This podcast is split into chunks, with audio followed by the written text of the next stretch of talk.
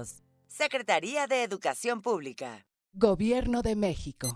En este momento, las 9 en punto. Las opiniones vertidas en el siguiente programa son responsabilidad de quien las emite y no representan necesariamente el punto de vista de la Universidad Autónoma de Aguascalientes. Prospectiva 94.5. Un espacio para analizar el entorno político, social y económico de la mano de los profesionales. Prospectiva 94.5. Comenzamos.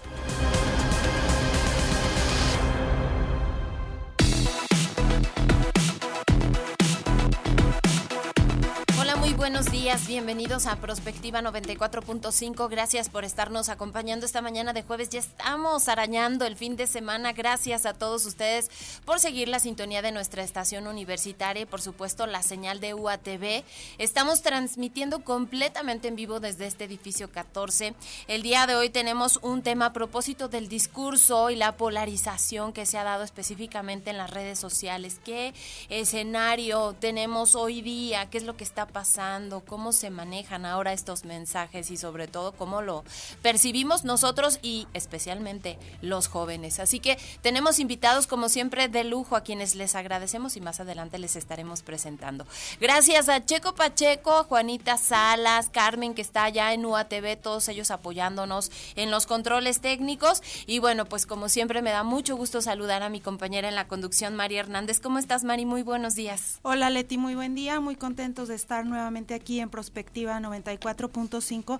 Un tema muy interesante porque tanto... Eh, en los medios de comunicación, pero muy marcadamente en las redes sociales hemos visto esta polarización, este blanco y negro sobre las opiniones que empiezan a vertirse sobre prácticamente todos los temas y cómo se está dividiendo la opinión pública sin matices, ¿no? Entonces, pues bueno, vamos a analizar esto con nuestros expertos en un momento. Así es. Las líneas están abiertas. Mándenos sus mensajes de texto vía WhatsApp 449-912-1588. Nos pueden hablar al 910-9260. En Facebook, en YouTube, en Instagram estamos como Radio UAA 94.5 FM. Así que, pues acompáñenos a lo largo de esta hora. Si les parece, iniciamos y nos vamos directamente con el resumen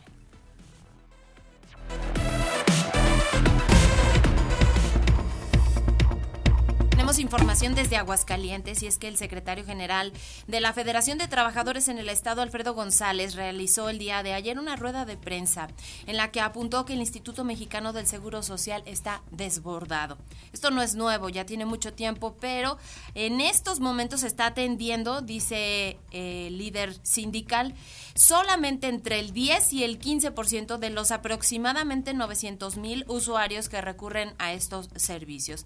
Esta circunstancia ha provocado un descontento general entre los afiliados debido a la mala calidad en la atención, las largas filas, esperas, por supuesto, para intervenciones quirúrgicas y la insuficiencia de recursos médicos.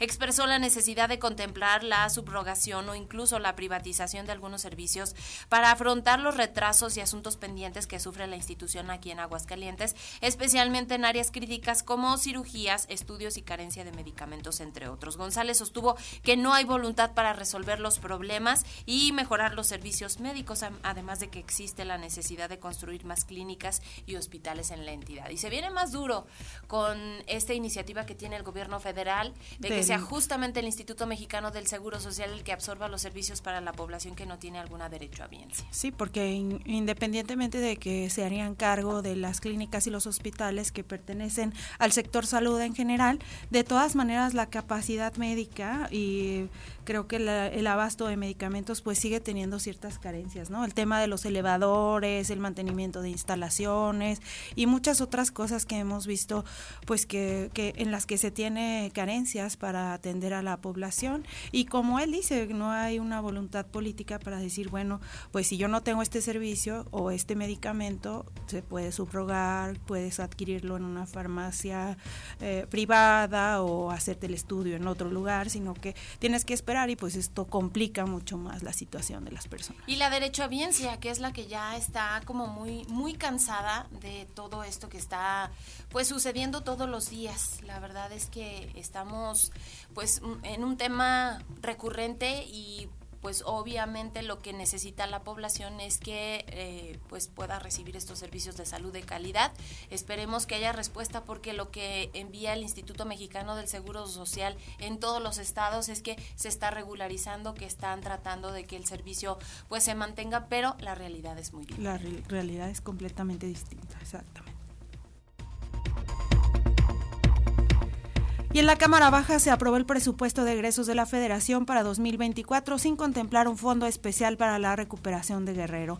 La mayoría de Morena y sus aliados solo aceptaron corregir el recorte al gasto solicitado por el Tribunal Electoral del Poder Judicial de la Federación y le devolvieron 500 millones de pesos. Después de cuatro días de discusiones e interpelaciones de la oposición, no se etiquetaron recursos para la emergencia y el, y el rescate de los damnificados por el huracán Otis. Los diputados morenistas concluyeron con gritos de sí se pudo y hasta cantaron las mañanitas al presidente Andrés Manuel López Obrador, quien por cierto esta mañana se dijo contentísimo por la aprobación del presupuesto. Pues que iba a decir, no hubo ninguna modificación del eh, Nada, proyecto que envió la federación, exactamente es la molestia de los legisladores de la oposición y por supuesto ya lo hemos platicado con nuestros especialistas, muchos de los grandes proyectos son los que se ven privilegiados con los recursos y hay otros que se quedan pues ahora sí que de lado, uno de ellos el de la salud. el de la salud, que tendría que haber más recursos justamente para la aplicación del eh, IMSS Bienestar y bueno, vemos que en la realidad esto no está ocurriendo. Y otro tema, pues los fondos para el, para el rescate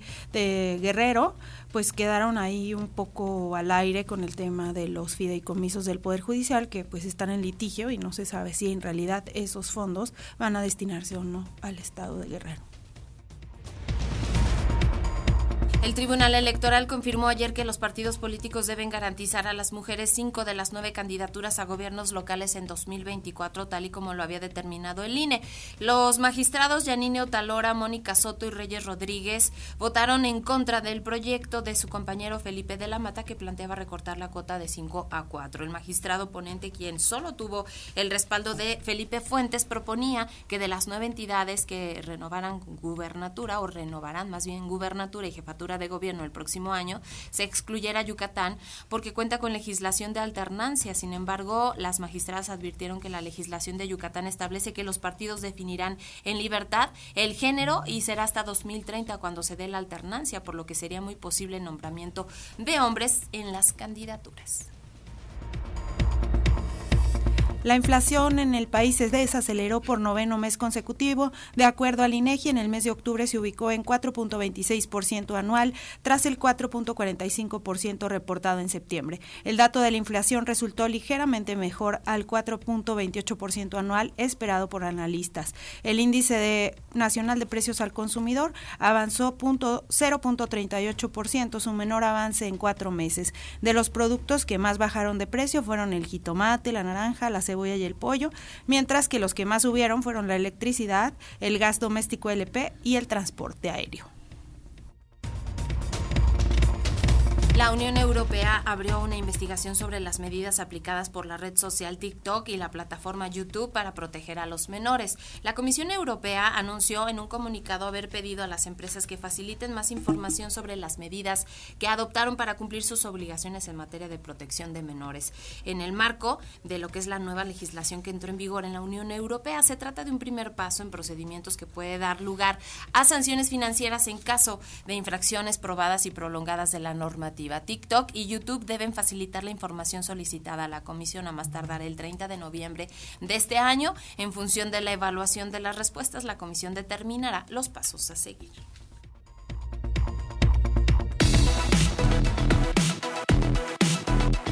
Comunícate al WhatsApp al 449-912-1588. Búscanos en Facebook como Radio UAA o en Instagram Radio UAA 94.5 FM.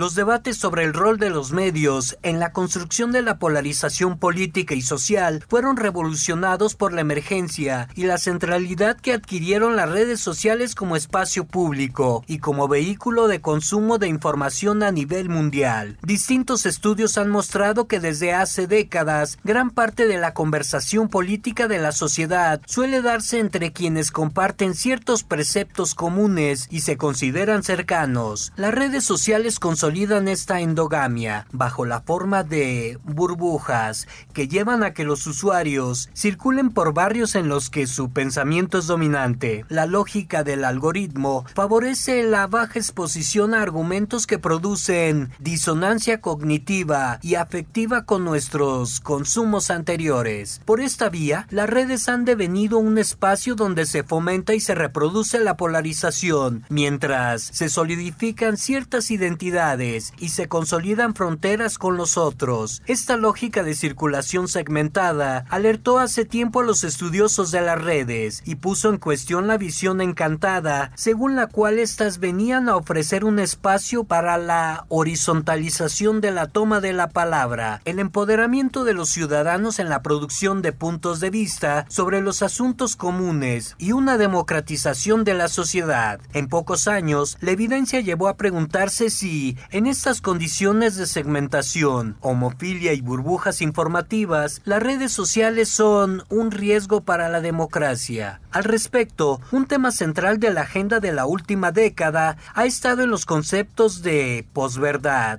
desinformación y fake news. Como señala Weisborg, la desinformación no es nueva, lo que cambió es su escala y la capacidad que tiene de masificarse y diseminarse por las plataformas digitales más importantes, que son las mismas en la mayoría de los países del mundo. No se trata, por tanto, solo de algo que pueda ser para pelear contra públicos mal informados. Cambió la dinámica de las creencias, entró en crisis el proyecto moderno que proponía el modelo científico como el único conocimiento legítimo y, en tiempos en los que los públicos ya no comparten epistemologías, la verdad se presenta solo como una de las opciones posibles. A pesar de que hoy sabemos mucho más sobre estos temas, aún estamos en los inicios de los estudios sobre la relación entre las redes sociales, medios tradicionales, política y polarización, y se trata además de un terreno que cambia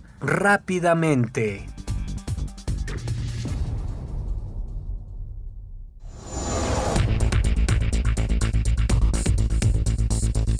Son las 9 de la mañana con 12 minutos. Ya escuchamos el tema es la polarización de discursos en medios y redes sociales y agradecemos muchísimo a nuestros especialistas que nos acompañan hoy en esta mesa de análisis. En primera instancia, la doctora Rebeca Padilla de la Torre y es catedrática e investigadora de la Universidad Autónoma de Aguascalientes del área de comunicación, ciencias sociales, por supuesto. Gracias, doctora, por estar aquí con nosotros. Muy buenos días y muchas gracias por la invitación. Gracias. Y también está con nosotros el doctor Aldo Adrián Martínez Hernández, profesor investigador postdoctoral del CIDE, región centro.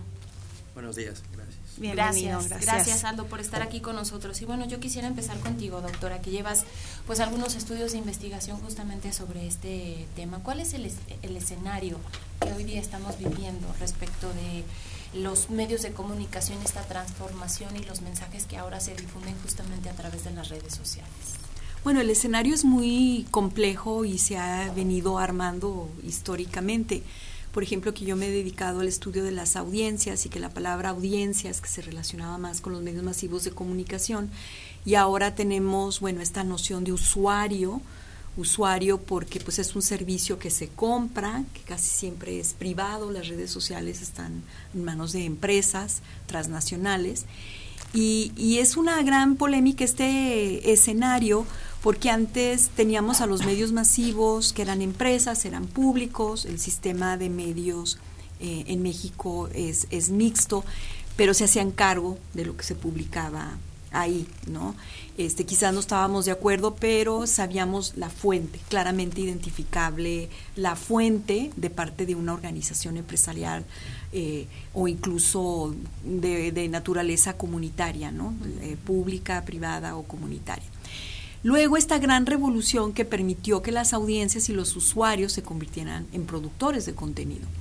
que también tenemos que tener mucha mesura en las afirmaciones, porque no se compara la producción de contenido de la mayoría de, la población como audiencias y usuarios, y aún hay una desnivel en el poder, porque se echaron las campanas al vuelo al decir que la comunicación horizontal todos íbamos a estar como en la misma condición eh, en cuanto a audiencias, usuarios y la producción de contenido, pero no es así.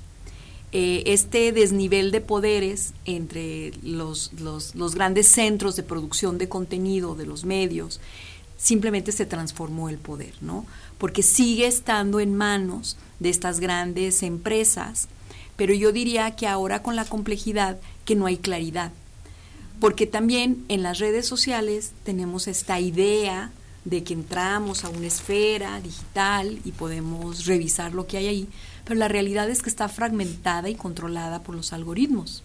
Algoritmos que están diseñados por la empresa incluso que se oferta su manejo y tiene un costo por día, por semana, por mes, para manejar el algoritmo para promover no solamente productos y servicios, sino que también está al servicio de las diversas opciones políticas y que lo que nos llega eh, es porque somos no solo audiencias y usuarios, sino somos consumidores o somos una, una, un potencial elector y se nos maneja desde ahí.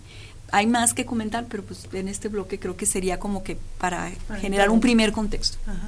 Ahora, partiendo de esto, Aldo, creo que a las empresas y a los que manejan las grandes redes sociales les conviene este discurso polarizante, ¿no? Porque al final de cuentas, pues esto genera discusión, más gente que esté entrando, etcétera, ¿no? Sí, totalmente. Bueno, los medios son una ventana de resonancia impresionante, ¿no? En términos de las redes sociales, hay, una atribución que se le da políticamente a las redes sociales en, términos de polarización y es que no necesariamente gente nueva entra, ¿no? Sino que la gente que está polarizada realmente es la que está en, las redes sociales, ¿no?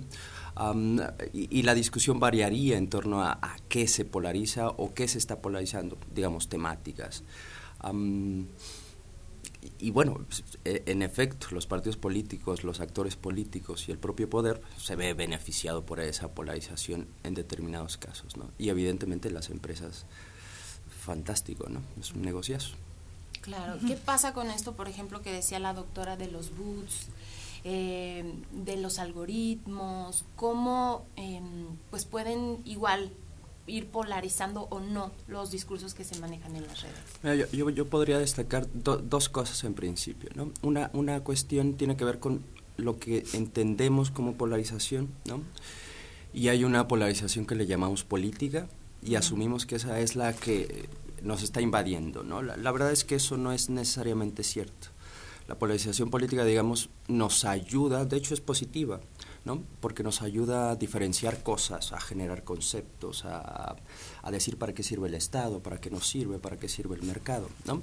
Y hay otra cosa, y, que eso lo conocemos como diferenciación ideológica, ¿no? principalmente. Izquierda, derecha, conservadores. Em, liberales. Liberales, etcétera, ¿no? Pero hay otra cosa que sí es la que estamos viviendo actualmente y que lleva muy poco tiempo de ser conceptualizada y le llamamos, digamos, polarización afectiva. ¿no? Y en ese tipo de polarización entra la política también, afectiva política, afectiva partidista, etc. ¿no? y ahí es donde encontramos un, gran problema, y es ahí donde eh, la generación de posiciones radicales en torno a conceptos sí que eran antes propiedad de la polarización política, ¿no? Ahora se combinan con insultos, se combinan, entonces ahí los bots o los propios algoritmos van generando, digamos, esta polarización también, o van aprovechando esa polarización para encontrar un nicho de discusión mucho más amplio. Pareciera que no hay una manera de que, que tengamos un criterio propio como usuarios y pudiéramos decir, digamos, un término medio en cuanto a opinión, sino que en cuanto uno emite un, comentario, ya sea de un lado o de otro, empiezan los ataques para que te hagas hacia un lado o hacia el otro de, la discusión. Sí, yo creo que hay que revisar esto con, con mayor perspectiva histórica. La polarización no es solo de estas épocas, ¿no? Siempre eh, la población tiende a simplificar, ¿no? Es este asunto un poco de los arquetipos que para entender la realidad es más fácil identificar quiénes son los buenos y quiénes son los malos, cuando que en la realidad pues no hay gente absolutamente esencialmente buena o, cosas o, esencialmente villanos, ¿no? Pero incluso los relatos populares tienden a polarizar, ¿no? en, en, estas figuras, estos arquetipos, lo que simplifica la realidad para hacerla más comprensible y eso suele circular en los relatos o en las narrativas cuando son más populares. Por la naturaleza de las redes, que emiten mensajes muy breves y muy cortos, o sea, un, poco se debe a la estructura tecnológica de la narrativa que ahí se presenta y también a, claro, a las fuerzas que lo empujan, porque la polarización es muy evidente en el discurso político, pero también se presenta en otros escenarios, por ejemplo, en el caso de la industria del entretenimiento, de la música o estas polarizaciones en torno a cómo termina una serie popular, por ejemplo. el tema de la diversidad. O el tema de la diversidad. Y no solamente en las redes. O sea, tenemos eh, aquí localmente claramente medios masivos que utilizan la polarización para generar una narrativa provocadora que, genera mayor interés y atrae a mayores audiencias y usuarios. Y como bien sabemos, en estas épocas las, los ciudadanos, primeramente somos ciudadanos, eh, hay una ciudadanía con derechos, pero esa ciudadanía cada vez más por el entorno mediático, gran parte de nuestro tiempo somos audiencias y usuarios y lamentablemente nos volvemos un producto comercial. Entonces hay que atraer un gran número de audiencias y usuarios porque ese, eso es lo que yo ofrezco para promover publicidad, productos, servicios o una postura política. Entonces, es natural que se tienda a dar la polarización porque hay quienes están empujándonos hacia un lado, hacia el otro, pero sí falta, por supuesto, mayor argumentación, matiz, que bueno, si nos si revisamos incluso nuestras vidas diarias, los seres humanos tendemos a no hacerlo. Y más bien ese es el asunto que hay que promover desde los medios de comunicación serios o desde las fuentes informativas digitales serias, el matiz, el decir, bueno, estos aspectos estuvieron así, estos no, pero claro, se requiere mayor formación en muchos sentidos. Creo yo, la doctora decía algo muy, muy importante y muy interesante, Aldo, en el sentido de que estos grandes medios corporativos a los que pues básicamente teníamos acceso, y bueno, con el avance de la tecnología han surgido otras iniciativas, pero eh, no sé, el sentir de la ciudadanía es que estas grandes compañías estaban controladas al final por el gobierno. El gobierno pagaba para decir qué información sí eh, difundir, qué información no, incluso los periodistas. Y ha habido un montón de casos de periodistas que recibieron, no sé, este, por ahí el chayo le decimos nosotros en el medio, pero eh, quizás no seamos tan conscientes, justo por lo que la misma doctora decía, de que ahora son estas mismas empresas de una forma diferente que están controlando también la información. Sí, sí, eso es ah, algo que podemos ver en la actualidad muy claramente, ¿no? y, y, en su momento creo que no era, no era tan claro durante, al menos durante bastante tiempo, ¿no? Décadas atrás. Em, lo, lo, que yo destacaría respecto a los grandes medios, además de lo que ya comentaron, es, eh, es lo que decía la doctora, ¿no? Y, es una condición de polarización como negocio, ¿no?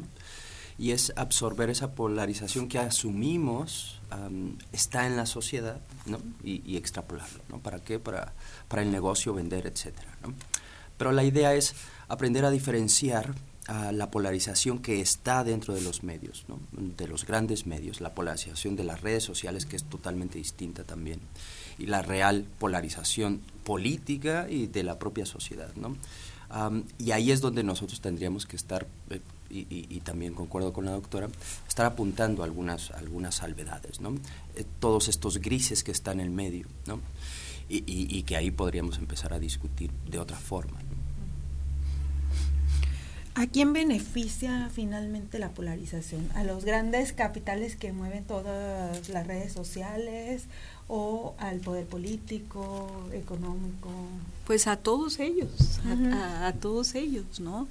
Este es, este a todos beneficia porque bueno estas son empresas, estas son grandes empresas que cada vez están diversificando más las redes sociales y aparte no solamente son estas redes sociales que tienen el capital en Estados Unidos, sino tenemos estas redes sociales chinas que también están compitiendo en el mercado y también compitiendo entre las redes sociales, lo que hace que este entorno mediático se complejice aún más.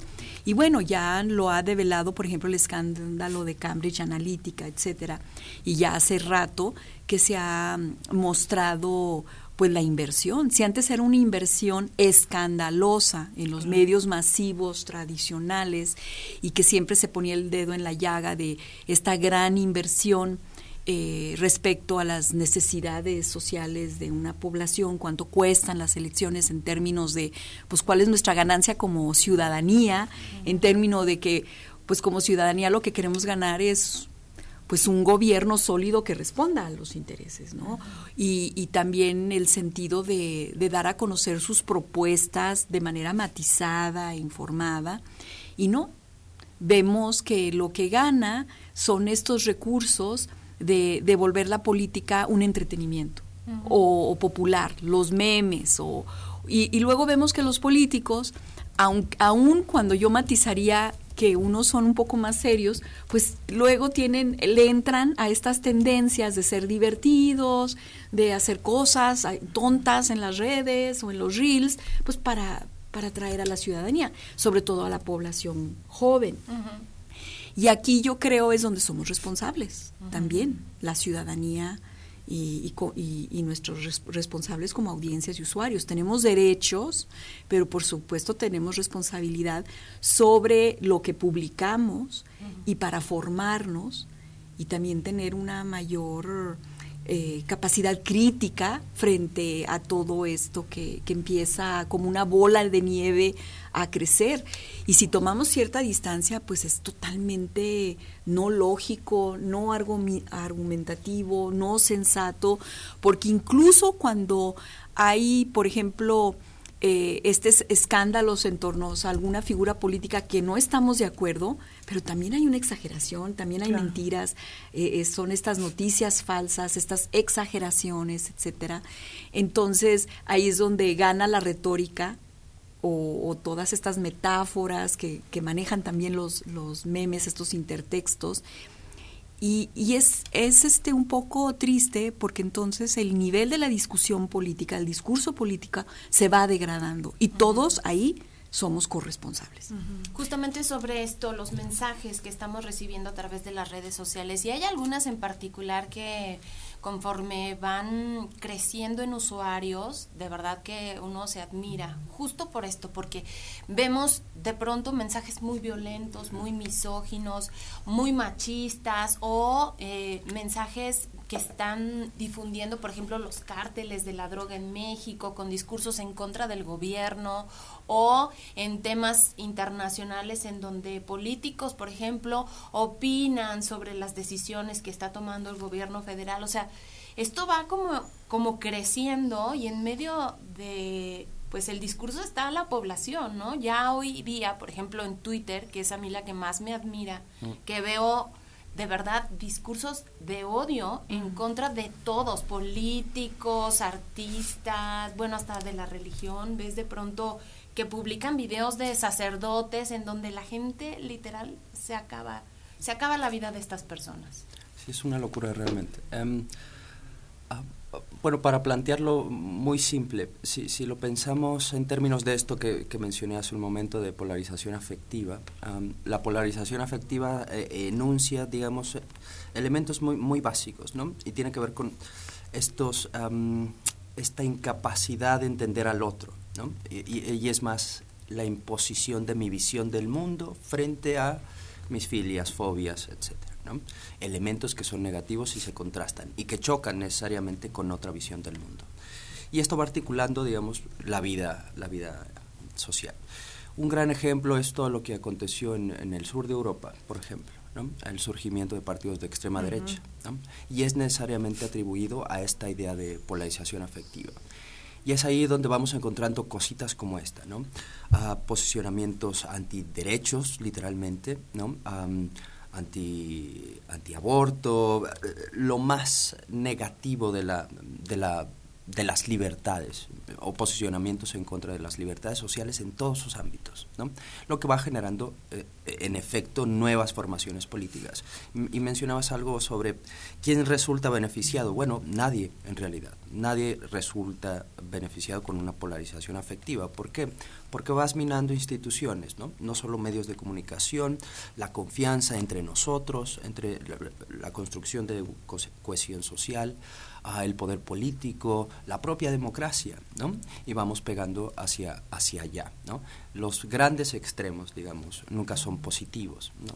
Y menos en política porque la política tiende a absorber todo, ¿no? Imagínense que llega un líder político de sí realmente una posición extremista, cualquiera que sea. Bueno, va a tender a, a ir cerrando esos derechos, ¿no? O a ir limitando esos derechos. Y eso es, eh, digamos, los efectos negativos. ¿Por qué lo vemos? Bueno, precisamente por porque es un proceso social, ¿no? Y, en la actualidad no solo nosotros, sino la mayor parte del mundo está en posicionamientos muy extremos, ¿no? polarizantes. Y hay ejemplos que, bueno, me gustaría que pudiéramos platicar de ellos, eh, precisamente sobre los movimientos políticos radicales, ¿no? Y las figuras como muy...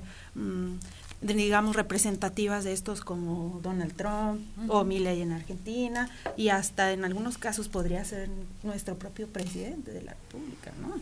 Sí, hay una preocupación porque hay un resurgimiento de posturas de extrema derecha. ¿sí? Entonces yo creo que pues siempre la historia de la humanidad, el gran logro ha sido avanzar en los derechos humanos, ir, ir, abarcando. Y uno de los faros, una de las eh, orientaciones que se nos señalan en, términos de la política ideal a la ciudadanía es quién te está proponiendo, o sea, qué opción política te está proponiendo un avance en términos de derechos humanos o cómo garantizarlos. Y actualmente tenemos un escenario contrario. Eh, hubo en los 70 esta revolución sexual, esta revolución por, por las libertades, ¿no? los movimientos estudiantiles en los 60 y ahora pareciera un péndulo que incluso hay jóvenes de extrema derecha o extrema eh, posturas religiosas y en todo el mundo, en todo el mundo. Y no solo como bien decía el doctor, de decir, bueno, acepto que hay alguien que tiene otra visión del mundo, que ese es el ideal de la política. O sea, la política, en un buen sentido, eh, el poder debe existir, el conflicto debe existir, el problema es cómo lo dirimimos, cómo conversamos entre todos, eh, cómo nos escuchamos y luego decidimos por la opinión que nos convenza. Pero ahora creo que este asunto de, las redes, por su, su arquitectura, y por su lógica comercial, eh, aumenta, eh, es como, como amplifica lo que hay en la sociedad. Ahora, los estudios duros dicen que la ciudadanía sí está enojada. O sea, la ciudadanía sí ha acumulado históricamente frustración, enojo, y tenemos sectores de la población eh, peligrosamente molestos, y con razón, por la concentración de la riqueza, por la degradación de la política, porque no se atienden sus necesidades de salud, educativas o de servicios básicos como alumbrado, agua, la asistencia social. Entonces hay una molestia y la historia nos dice que cuando la ciudadanía está molesta, reclama dureza, un liderazgo autoritario fuerte. Y bueno, la historia nos ha enseñado que eso ha sido devastador pero ante la falta de gobiernos eficientes, la ciudadanía dice, y lo vemos en las redes con preocupación, que claman por, por gobiernos duros, autoritarios, alguien que mete en orden. Y en nuestro país ahora con el narcotráfico la gente está enojada, claro. que no puede tener en ciertas regiones del país su negocio. O no puede vivir en paz. los jóvenes. Puede transitar de un lugar a otro. O los jóvenes, los jóvenes están muy enojados. Están enojados porque no hay oportunidades de empleo, porque el consumismo les ha hecho la vida muy complicada, porque, y no hay una opción que responda. Entonces, sí es cierto que las redes juegan su parte, pero tampoco estoy de acuerdo que las redes sean las causantes de todo. De como de, del sentir de la población. Claro. Son las 9 de la mañana con 34 minutos. Tenemos que hacer una pausa. Los seguimos invitando para que participen con nosotros 449-912-1588. Ahí nos pueden mandar sus mensajes de texto en Facebook Radio UAA 94.5 FM. Hacemos este corte, regresamos rapidísimo. Prospectiva 94.5.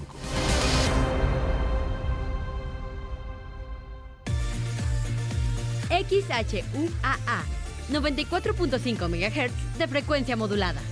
Estudios y oficinas en el edificio 14 de Ciudad Universitaria. Aguascalientes, México. Radio UAA. Proyección de la voz universitaria. Únete al equipo que capacitará a quienes contarán nuestros votos. Este es un llamado de México y nuestra democracia. Yo como supervisor electoral y yo como capacitador asistente electoral haremos posible la instalación y el funcionamiento de las casillas en todo el país. Te invitamos a ser parte de este valioso equipo. Inscríbete, tienes hasta el 28 de noviembre. Por México, todas y todos participamos. En, estas elecciones, con mi INE, participo. INE. Que se llama fentanilo. Yo nomás que no le agarro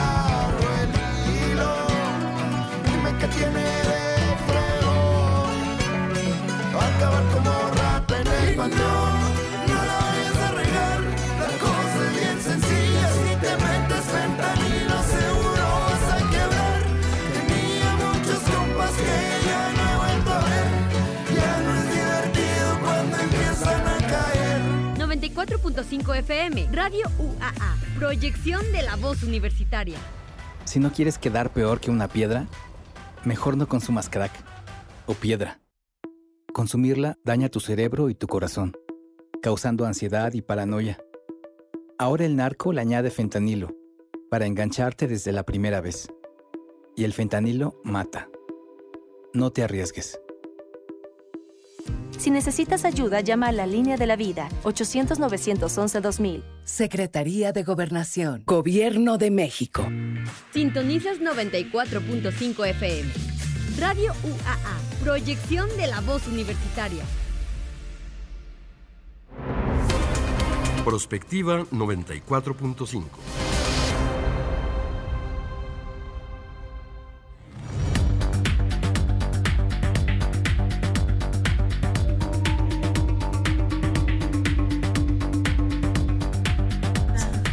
Las 9 de la mañana, ya son las 9 de la mañana con 37 minutos.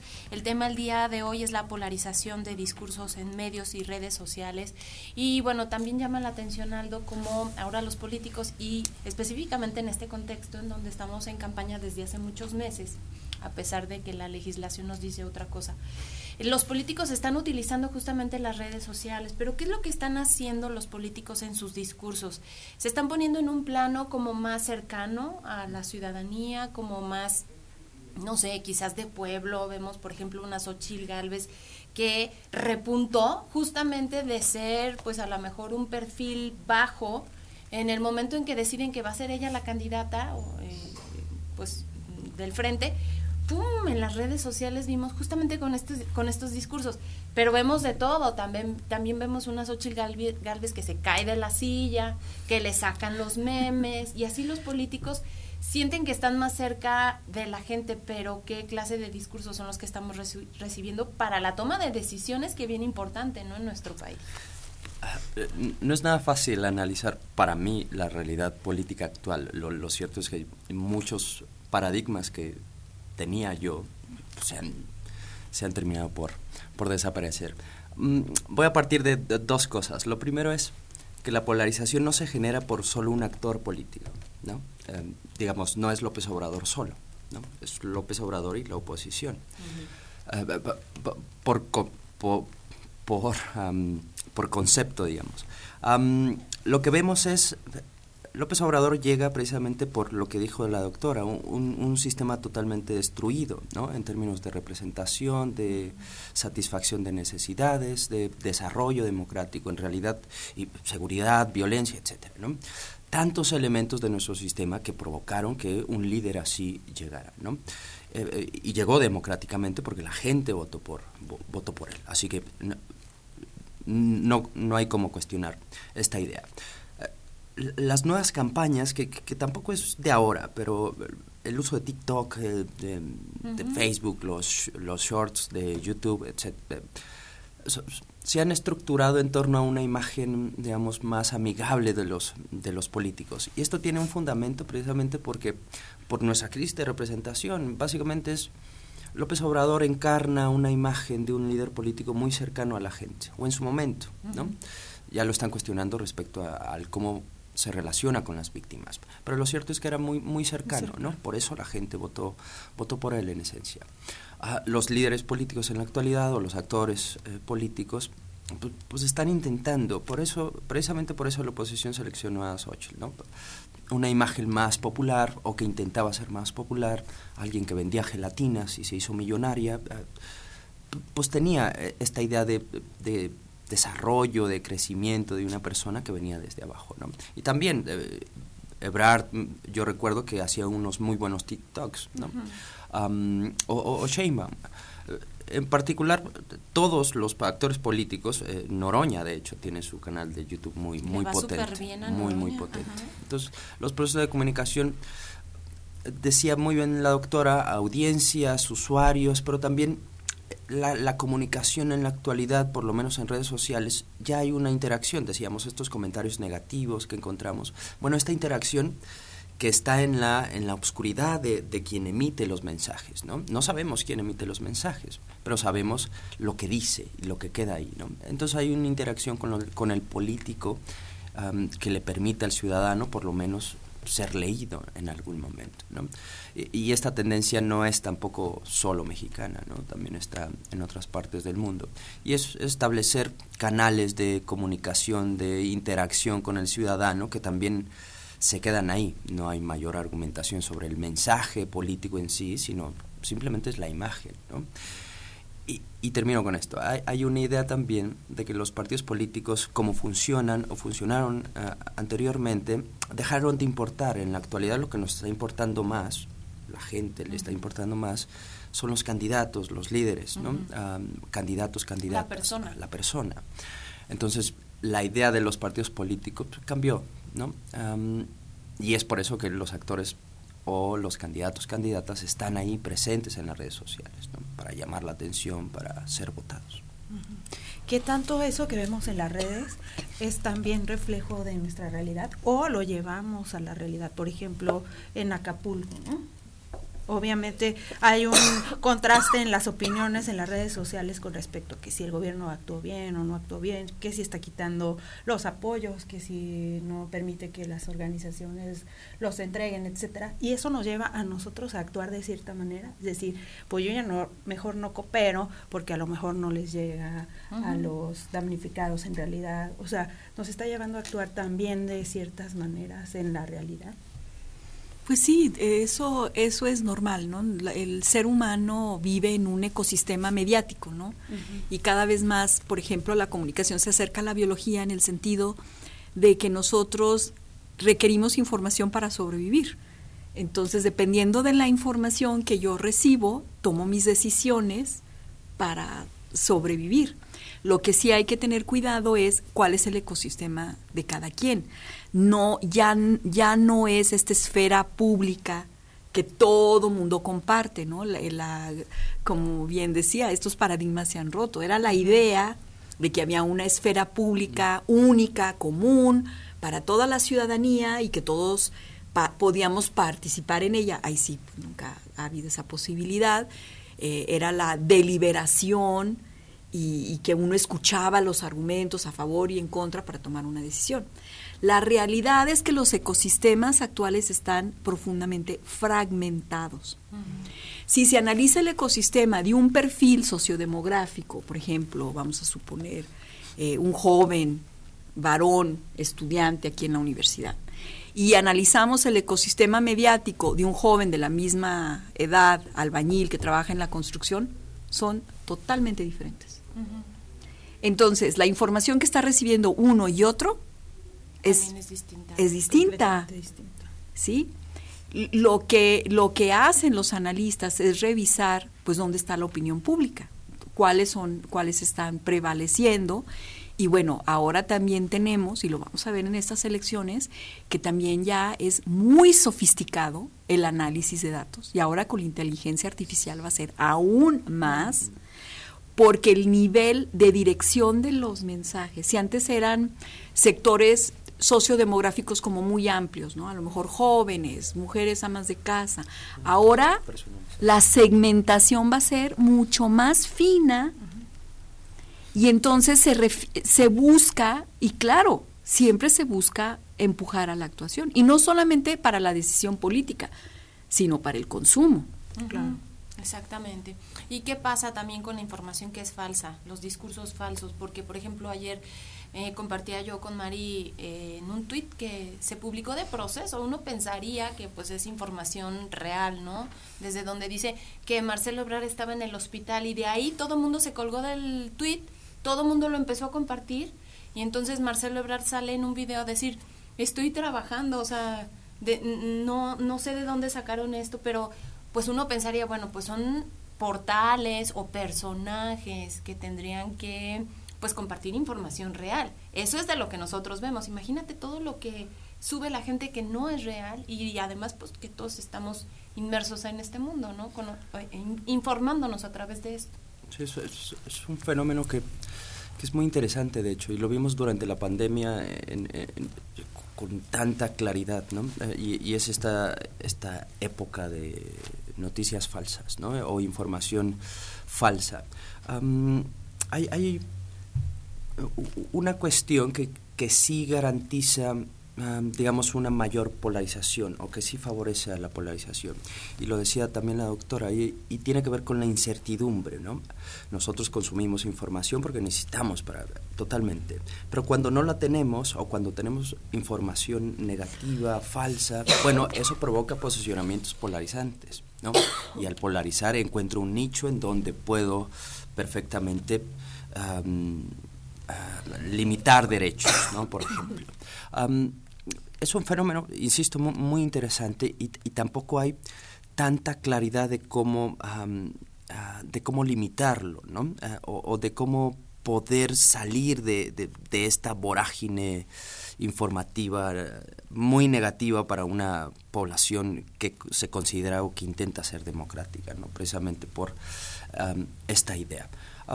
Yo recordaba un, por ejemplo, en el presupuesto, claramente el presupuesto que se aprobó no tiene etiquetado para ah, Guerrero, ¿no? Pero sí hay apoyos para Guerrero, o va a haber apoyos para Guerrero. Tiene que ver con el proceso Ah, o, en dónde nos vamos posicionando respecto a la información que vamos teniendo y quién nos las está compartiendo. ¿no? Claramente el gobierno tiene su postura y nos, y nos da la información que requiere para focalizar en su votante y la oposición también hace lo propio. ¿no?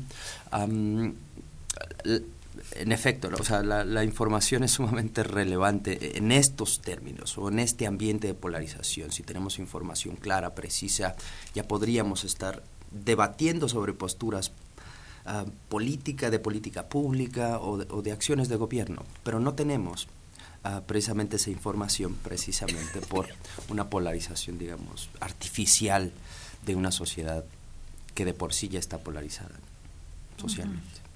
Y luego llevamos también esas discusiones que hacemos o que vemos en las redes sociales, las llevamos a nuestra vida cotidiana, ¿no? Y al final de cuentas tomamos una postura casi hasta pues hasta frente a nuestros más cercanos, ¿no? Y, se convierte hasta en choques familiares, etcétera, lo que estamos viendo, ¿no? Y todos somos expertos en todos los temas, ¿no? sí, discutimos sobre Israel como si nosotros viviéramos allá o en Gaza, etcétera, Sí, eso es muy grave porque lo que surge son los estereotipos, el prejuicio, el discurso de odio, ¿no? La intolerancia cuando que el, el escenario el ecosistema mediático debería de promover todo lo contrario, ¿no?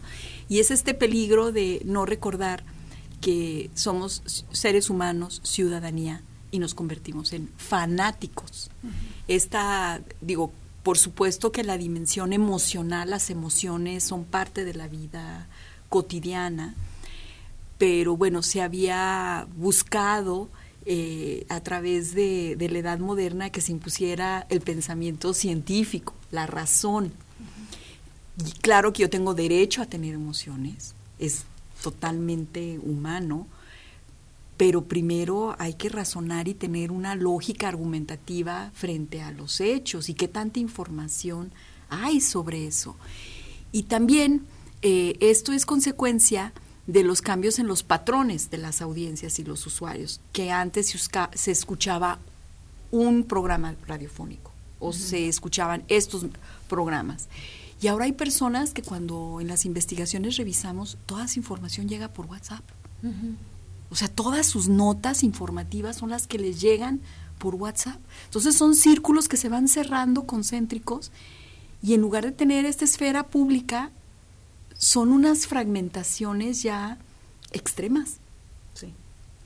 Claro, y yo creo que este, este aspecto es muy importante, Aldo, en ese sentido justamente, que es lo que nosotros estamos consumiendo. Al final, todo lo que estamos nosotros viendo en redes sociales o buscando información a través de portales, pues obviamente eh, eh, les permite a estos personajes o a estas empresas pues seguir, eh, ahora sí que sobreviviendo, quizás con mucha lana de por medio, y pues con estos mismos mensajes, al final pues es lo que nosotros estamos provocando como usuarios también de redes sociales.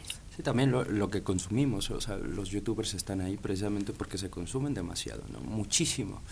Y a mí me sorprende cada vez más lo que se consume eh, eh, en redes sociales dos consideraciones. Yo creo que yo partiría del hecho de mm, hay un tipo de digamos de votante o ciudadano que en la actualidad se está manifestando y que es generado por unas mega identidades políticas o sociales, ¿no? Y que tiene que ver con esta idea de polarización afectiva y, precisamente para responder la pregunta.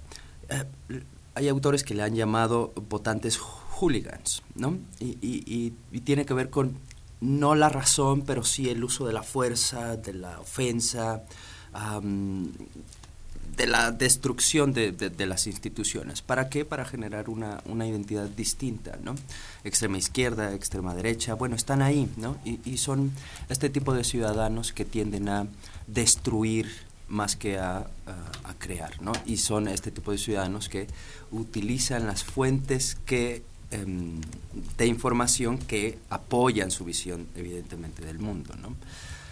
La diferencia con el pasado es que antes solo teníamos, digamos, una visión del mundo, ¿no? Teníamos medios controlados por, por los políticos o controlados por los grandes magnates mediáticos, ¿no? pero teníamos una misma visión o un mismo mensaje central o céntrico.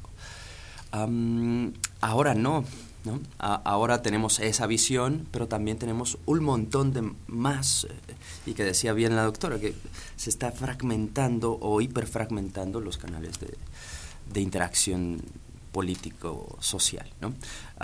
y en ese sentido, básicamente, los ejes o los polos sociales y políticos, bueno, consumirán lo que para ellos favorezca a su postura. Y qué tanto, como lo decías hace ratito, este consumo individualizado, los algoritmos y todo esto, solamente están fomentando mi propia ideología, mis propias emociones, y lo que hacen es que, que, que, surja con más fuerza, ¿no? Pero es algo que yo ya tengo y que además los medios lo están dirigiendo así, ¿no? Sí, o sea, nosotros tendemos a exponernos a mensajes que son lo más parecido a nuestras creencias iniciales. Entonces hay un reforzamiento. es, es, este, si tú revisaras los WhatsApps de ciertos perfiles de audiencias, pues ya tenemos un perfil, vamos a suponer un perfil de una señora que es muy religiosa, ¿no? Y manda todas estas series de cadenas, etcétera, ¿no? Y, ve uno eh, o al revés, alguien que es taurino. Impensable en un WhatsApp de los jóvenes que están este, ahorita promoviendo fuertemente los derechos de los seres vivientes. Y, y, existen.